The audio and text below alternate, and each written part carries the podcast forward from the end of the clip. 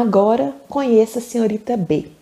Há dois anos, o cargo da senhorita B obrigou a mudar de Buffalo para Chicago, onde ela não tinha nenhum amigo.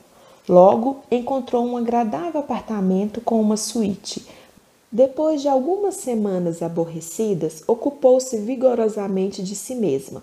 Entrou em um curso do ginásio noturno às terças-feiras e às quintas-feiras em um curso de decoração de interiores, planejando suas despesas de tal forma que ainda conseguia assistir a alguma peça ou a um bom filme nos sábados à noite.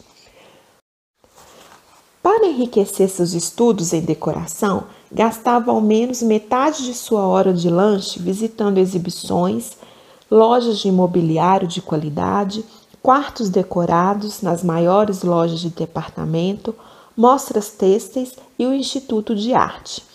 Além de tudo isso, traçou um plano de leitura das obras que sempre desejara ler e cumpriu nas noites ociosas. A senhorita B está começando seu terceiro ano em Chicago, mas já conhece mais pessoas do que muitos nativos e tem tão poucas noites livres que, quando quer fazer alguma leitura, precisa se programar para poder ir para a cama com seu livro. Os núcleos de seu círculo de amigos foram estabelecidos em seu trabalho e nos dois cursos. Os demais eram amigos dos amigos.